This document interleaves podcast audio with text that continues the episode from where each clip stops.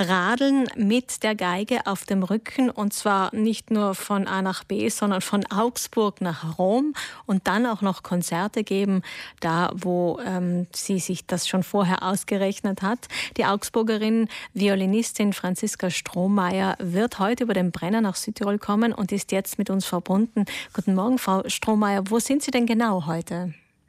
Guten Morgen. Ich bin im Moment in Matrei am Brenner und werde dann später starten nach Brixen. Mhm, dann werden Sie dort übernachten und morgen dann ein Konzert in Bozen geben, bevor Sie weiter radeln über die Toskana Richtung Rom. Ein ganzes Monat äh, wird diese Radelreise, diese, dieser Kulturbiathlon dauern. Das ist nicht das erste Mal, dass Sie das machen. Sie waren mit der Geige auch schon Richtung Deutschland unterwegs, von Salzburg nach Leipzig 2019. Wie kam es denn eigentlich da? dazu?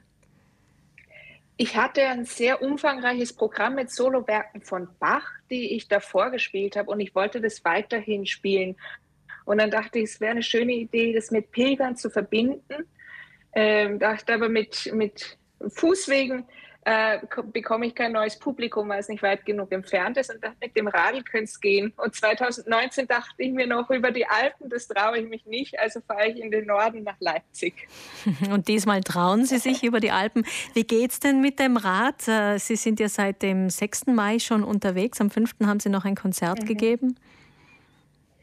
Es geht gut, es geht immer besser. Ich lerne auch immer mehr dazu. Am Anfang ähm, ist es immer am anstrengendsten.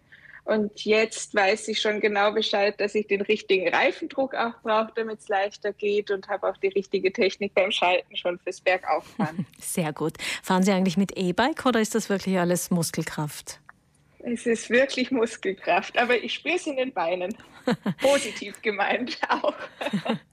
Frau Strohmeier, man kann Sie auch begleiten. Zum Beispiel ähm, wäre es möglich, morgen die, Strick, äh, die Strecke von Brixen nach möglich, Sie mit dem Rad zu begleiten. Das ist keine so lange Strecke und natürlich auch verständlich, dass Sie ähm, am, an den Tagen, an denen Sie dann ein Konzert haben, auch nicht so weit radeln. Energiemäßig stelle ich mir das gar nicht so einfach vor, denn wenn Sie ein Konzert geben müssen, müssen Sie ja auch hundertprozentig fit sein, auch körperlich fit. Ja, an den Tagen bei Konzerten, da versuche ich, dass ich die Radelstrecke mit minimaler Energie mache. Also, dass ich das wie beim Fußballtraining am Tag von einem Spiel mache mit äh, wenig Aufwand, äh, leichte Gänge, damit ich abends dann fit bin. Mhm. Und wenn man Sie begleiten möchte, wie geht das? Äh, die äh, Routen sind alle auf meiner Homepage verlinkt und da kann man dann schauen, von wohin bis wohin es geht und dann kann man die Strecke auch nachfahren oder mitfahren zur gleichen Zeit. Sie radeln ja jetzt nicht nur, um Konzerte zu geben, wobei ich das nur äh, wirklich auch unter Anführungszeichen verstanden wissen möchte, sondern Sie spielten für die Frauen in der katholischen Kirche. Worum geht es Ihnen da genau?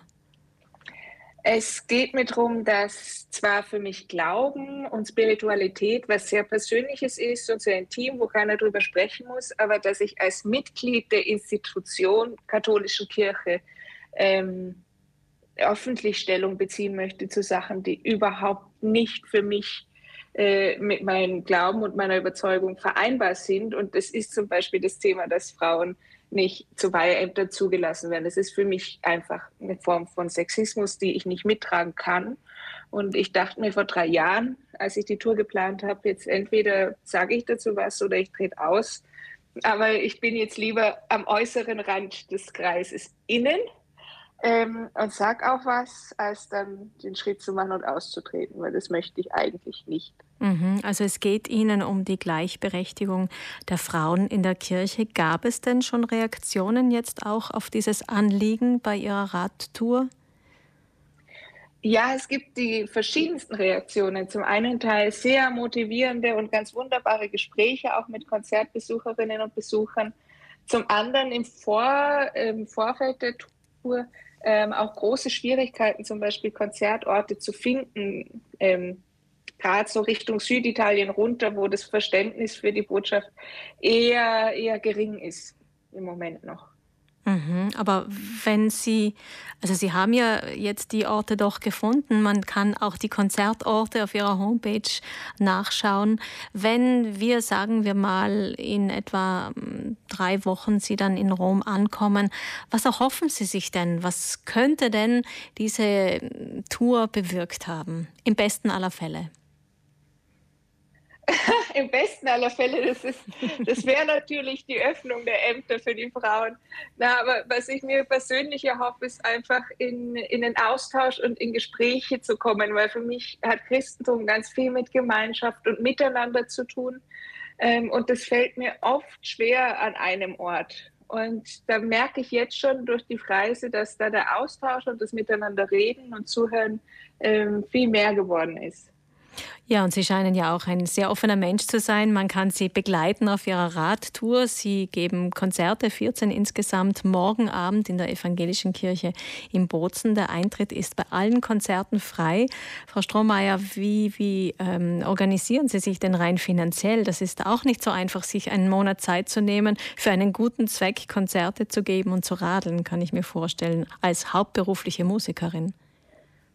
Ja, ich bin ähm, sehr aktiv auch im Selbstorganisieren und Planen. Das, das muss man auch, wenn man sowas machen möchte. Und ich habe für diese Tour ähm, drei Partnerschaften, zwei mit Stiftungen und äh, mit dem Bayerischen Staatsministerium.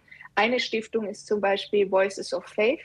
Die setzt sich genau für Frauen in der katholischen Kirche ein und unterstützt da sehr viele Projekte. Eine letzte Frage, Frau Strohmeier, muss ich auch noch stellen. Wir haben im Moment zwar mm, sonniges Wetter, war letzte Woche ja nicht unbedingt so und Gewitter sind für heute auch angesagt. Was sagt denn Ihre Geige am Rücken, die ja doch ein wertvolles Stück ist, wenn das Wetter mal nicht mitspielt? Die Feuertaufe hat sie überstanden letzte Woche beim Regen. Ähm, ich habe so ein Regenmäntelchen für die Geige, die kam mit dem Koffer und das hält gut. Und bis jetzt ähm, verträgt sie es auch gut. Aber ich glaube, sie freut sich auf Italien, wo ihre Heimat ist. Das wird ja heute dann der Fall sein, wenn Sie den Brenner überqueren. Und ja. morgen, wie gesagt, ich möchte gerne noch mal hinweisen, in der Evangelischen Kirche in Bozen das Konzert von Franziska Strohmeier, ein Solokonzert. Um wie viel Uhr haben Sie es geplant, Frau Strohmeier? Um 20 Uhr. 20 Uhr. Dann alles Gute auch für Ihre weitere Reise Richtung Rom und Dankeschön. hoffen wir, dass doch einige Menschen angeregt sind, sich mit dem Thema auseinanderzusetzen. Ja, danke. Danke Ihnen.